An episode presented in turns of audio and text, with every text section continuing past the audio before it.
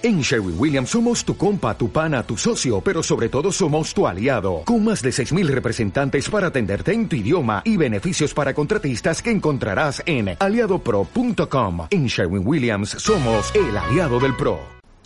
Muy buenos días, muy buenas noches, amigos y amigas de Tecnopodcast. Les habla Gustavo, como cada capítulo, aquí desde Córdoba, Argentina Hoy es 31 de enero, día domingo. Actualmente estamos con 16 grados de temperatura. Está, está lloviendo en este momento. No sé si se logra oír. A ver, voy a intentar. A ver si podemos transmitir ese sonido.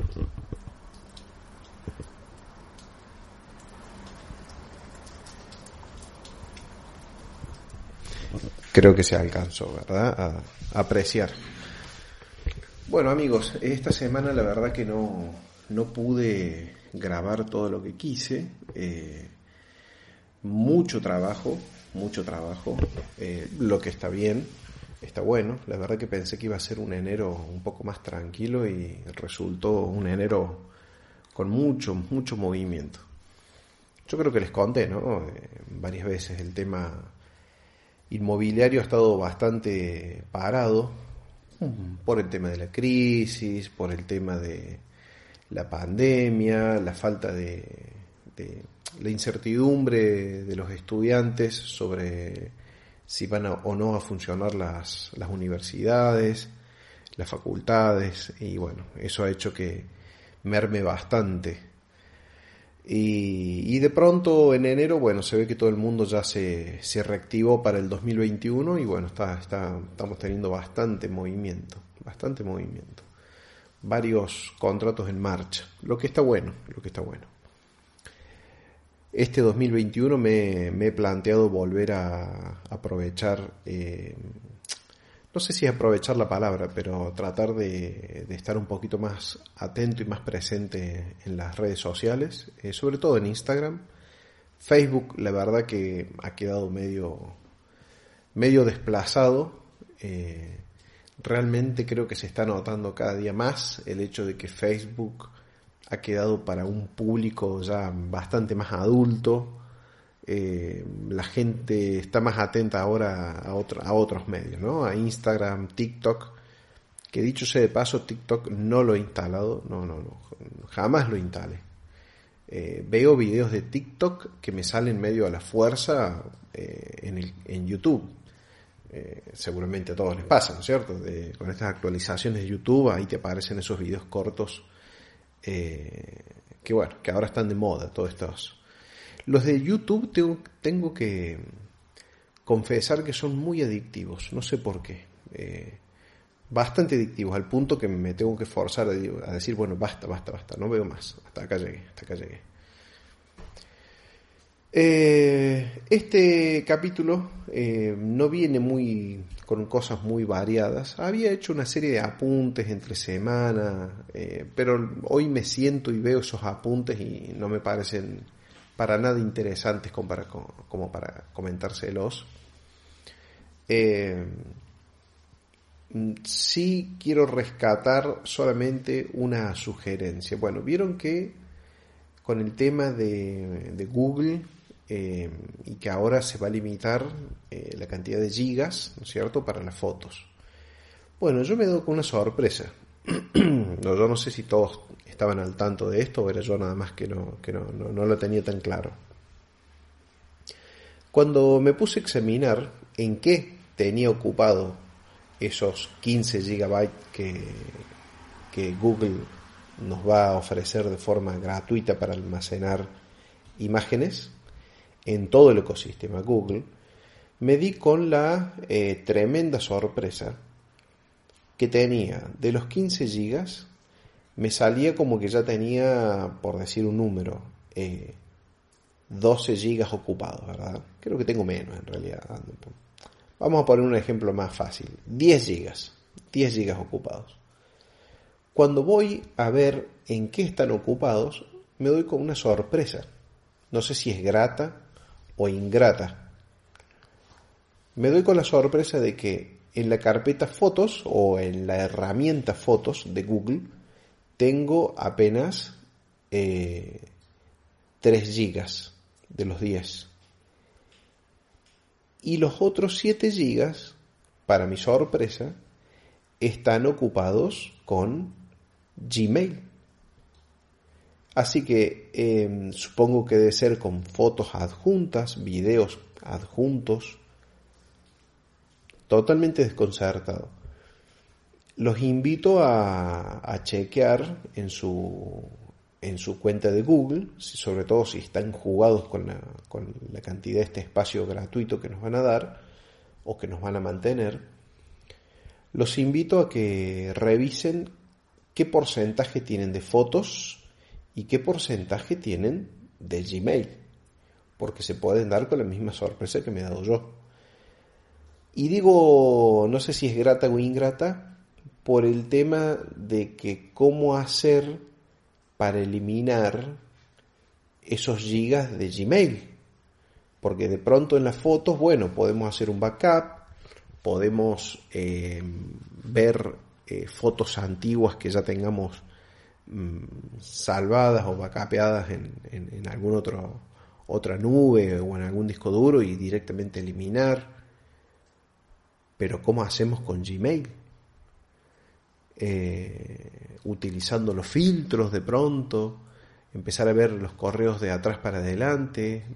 No sé si se puede filtrar a ver que solamente aparezcan el listado de correos más antiguos y que a su vez tengan adjuntas imágenes. Eh, lo veo complicado, lo veo complicado. Lo veo complicado para no para poder hacer una limpieza sin meter la pata sin equivocarse. ¿Eh? Y de pronto borrar algo importante. Así que bueno, les dejo esa inquietud. Que entren y revisen ese tema. Porque de pronto todo el mundo se volcó a echarle la culpa a Google Fotos y para mi sorpresa resulta que el problema no está ahí. El exceso de, de, datos no está en Google Fotos, precisamente. Bastante curioso, ¿eh? bastante Yo me, me di con una sorpresa bastante grande. ¿no? No me lo imaginaba para nada. Eh, bueno, de este no va a ser un podcast largo, eh, pero sí tenía ganas de conversar un poquito con ustedes. Y para los que son un poquito más memoriosos o han estado un poquito más atentos con estos temas, ¿se acuerdan del proyecto LUN, L-O-O-N, de Alphabet?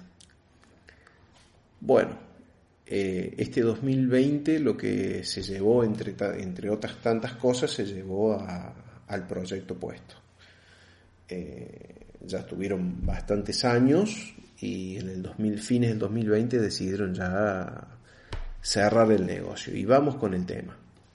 Allá por el año 2015, eh, precisamente el 29 de octubre del 2015, la BBC, eh, el medio eh, periodístico y por internet, eh, publicaba, en, su, en, su, medio por internet, digamos, publicaba esto, el proyecto Loom de Google, ¿no? que era, decía así, proyecto Loom, los globos con los que Google quiere llevar internet a todo el mundo.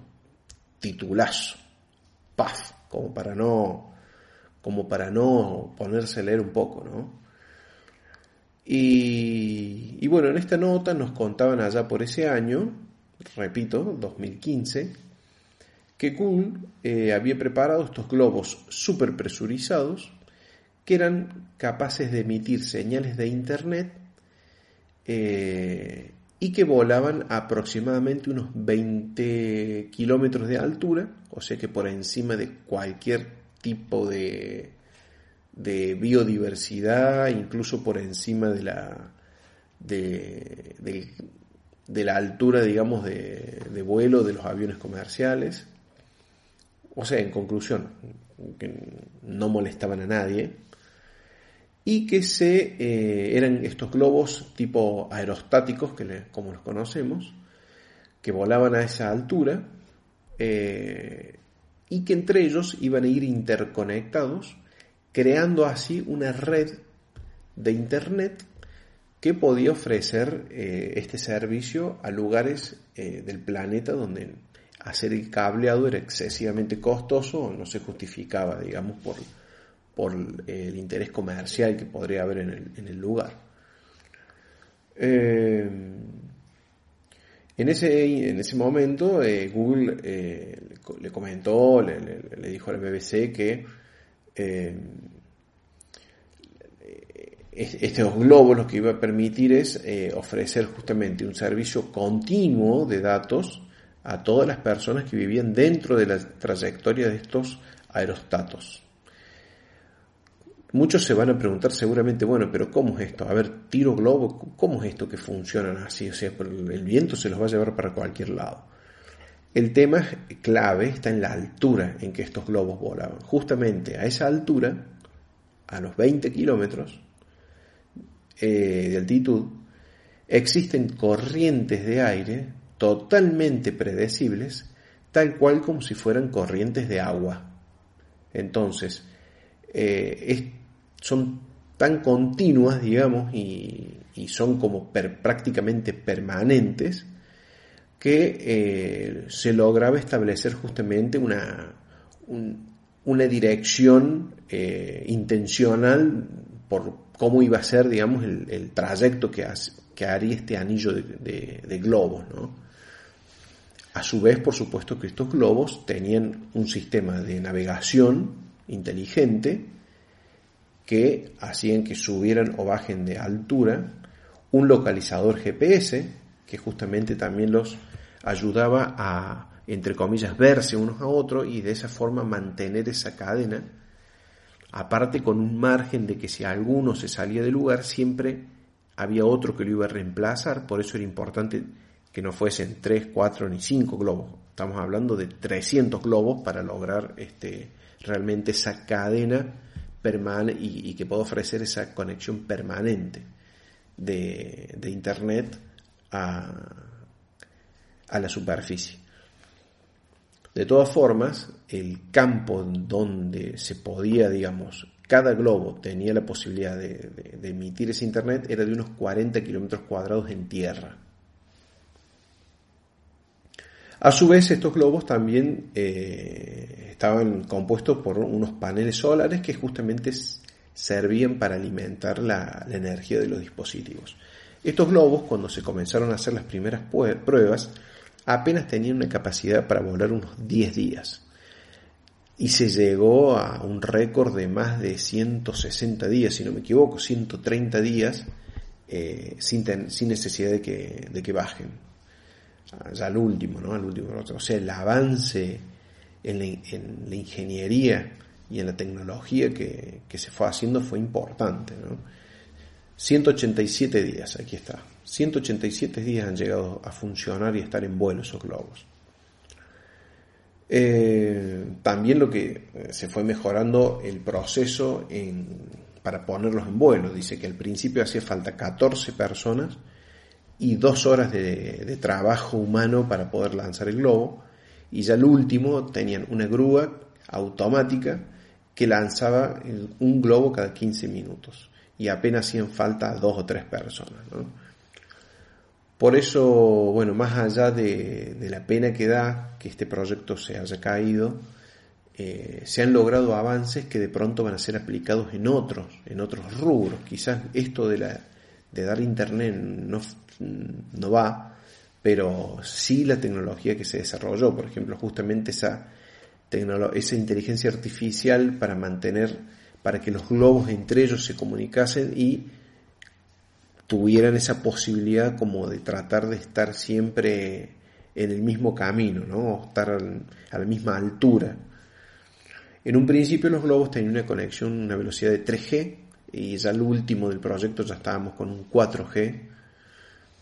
Eh, se llegó a aplicar, sí, funcionó, funcionaron, funcionó, se por ejemplo, cuando fue eh, el huracán en, Puerto Rico, bueno, este, gracias a los globos se pudo alimentar de, internet a, muchísimas personas que habían quedado incomunicadas. Pero bueno, eh, como todo, todo proyecto necesita, llega un punto donde necesita financiación ya eh, comercial externa. ¿no? un momento donde Google dice, bueno, hemos invertido este dinero, ahora ya que tiene que caminar solo. Y si no logra caminar solo, se acaba. Que fue lamentablemente lo que terminó sucediendo. ¿no?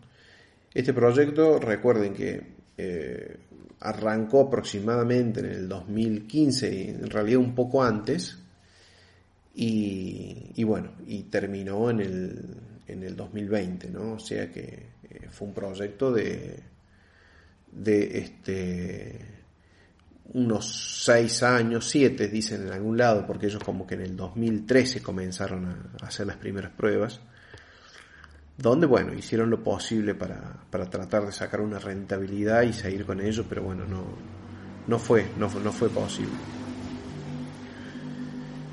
Eh, seguramente se oyó allí un, vecino que pasó por, por la calle.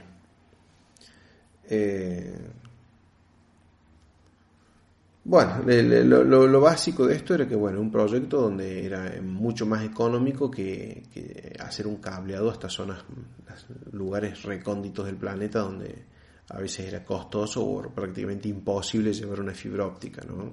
O estar colocando antenas. Incluso hasta menos, eh, hasta tenían un impacto ambiental menor que estar colocando antenas cada 15 kilómetros, ¿no? Como pasan en, otras ciudades. No sé si, si, ocurrirá esto en, en, España, por ejemplo, que sé que hay muchísimos oyentes de allá, México, Estados Unidos, eh, si han utilizado la misma estrategia de las antenas cada, cada 15 me quedo, me quedo pero larguísimo. Yo les diría que cada 5 kilómetros hay una antena de telefonía en la ciudad y es bastante, bastante molesto, ¿no? Eh, hace una contaminación visual e incluso contaminación, eh, ¿cuál sería la palabra? De señales eh, magnéticas, digamos.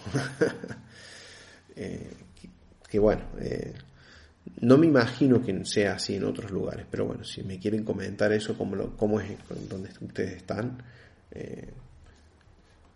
estaría bueno, me gustaría saber realmente.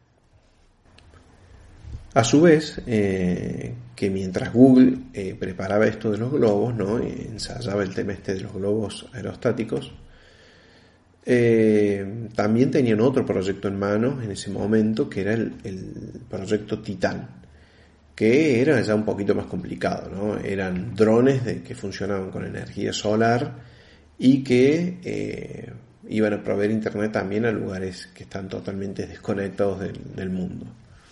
Y Facebook también en su momento tenía sus, su desarrollo que también estaba basado en drones.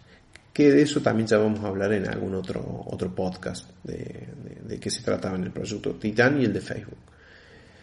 Y a su vez la NASA también, también ha estado experimentando con esta tecnología, y, pero la NASA pensando en Marte, ¿no? con esta obsesión del ser humano de, llegar a Marte. Eh, es algo innato, ¿no? Mientras haya dinero para hacerlo, el ser humano siempre va, va a intentar, es un explorador por naturaleza, ¿no? Realmente. Y lamentablemente, eh, ya para, para principios de este año y a fines del año pasado, ya nos estamos dando con la, noticia del cierre ¿no? del proyecto. Eh, lo mencionan a un tal Astro Teller, que, vendría a ser como el director del proyecto, que esto lo tengo que chequear porque me parece que el director al principio era otra persona, no era este, era, tenía otro director del proyecto, pero bueno, puede ser que Astro Teller haya sido el director al momento del cierre. Y, ellos, bueno, miren, justamente aquí él dice que después de nueve años de, esta andadura, eh, que dice que tenemos que concluir con esta aventura tan arriesgada. Eh, se han conseguido avances técnicos es indiscutible, y, pero bueno, hacerlo comercialmente viable se les ha hecho eh, realmente difícil y largo, así que se le bajó el pulgar y bueno, y, ya no se puede más con los costes del uno. Ha sido insostenible, dicen ellos. Si bien ha tenido eh, algunos socios que estaban dispuestos a, colaborar, no ha sido suficiente. Por ejemplo, el SoftBank, Telefónica también para llevar Internet a sectores totalmente desconectados en, el Amazonas profundo. Y, hay muchos retos tecnológicos que bueno, se fueron resolviendo gracias a, este proyecto, ¿no? que se van a aplicar, como les decía antes, para otro, para otro tipo de, de tecnología. Lo mismo que la gente la misma gente que formaba parte del proyecto LUM, bueno, no eh, fueron derivados a otros proyectos. Eh, y bueno, y, se ayudó, como le digo, uno de, los datos más importantes donde realmente se vio el uso de esto en, en lugares de desastres eh, naturales que realmente ayudaron a la gente a no quedar incomunicada. se llegó a tener más o menos una conexión de 10 de 10 eh, megabits eh, en, el último tiempo, digamos, una conexión 4G de 10 megabits. Está suficiente, suficiente para incluso para ver algo de Netflix. bueno, así que con eso concluye esta andadura, que realmente interesante. Yo había datos que no, no los conocía, por ejemplo, eso de, la altura a la que volaban y por qué esa altura específica. Y sí me, siempre me pareció el hecho de, más allá de que eh, eran globos del tamaño de un vehículo, ¿no? Un globo tenía el tamaño de un, de un, coche, de un carro. Y con una caja del tamaño, colgando, digamos, del tamaño de un televisor de los de antes, de 14 pulgadas. Eh, con sus paneles solar, por supuesto, ¿no? Eh, aunque pequeño, a lo que voy es que aunque un elemento pequeño, no deja de ser contaminación en el ambiente, ¿no? O sea, quizás no visual, pero no deja de ser una cosa más dando vuelta en, el, planeta. Y de eso algún día, en algún otro podcast vamos a, investigar y, vamos a hablar un poquito del tema de la contaminación de satélites y basura espacial que tenemos dando vuelta eh, alrededor nuestro. Impresionante. Así que, bueno, amigos y amigas eh, de Tecno Podcast, espero que les haya traído algunos recuerdos esto del proyecto Loom. Eh, no sé a ustedes qué les parecía este tema, si estaban al tanto. Y, bueno, yo sé que hay, no, he tocado eh, la parte, digamos, que también en su momento, cuando salió el tema de los globos, la parte mm, política o la parte más discutida sobre hasta dónde llega el alcance de estas empresas para adueñarse de toda la información posible hasta el del último ser humano escondido en una isla escondida en un país escondido. Eh, más allá de todas esas inquietudes que siempre se despiertan. Eh, yo creo que el interés real era tratar de sacar alguna algún alguna ganancia comercial, algún acuerdo con estas, con las telco, con empresas proveedoras de servicios de, X países. Y bueno, al final se ve que no, no, tampoco fue, no fue suficiente. Bueno amigos, gracias por estar allí. Eh, ya sacaré un poquito más de audios un poco más seguidos. No hice ninguno en movimiento, por ejemplo, que me hubiese gustado, pero la verdad que he andado, he andado muy apurado toda esta semana para todos lados, así que no, realmente no he podido, no he podido grabar algo más, más ligero, más light, más del día a día. Bueno, les dejo un fuerte abrazo y nos encontramos en el próximo audio. Chao, chao.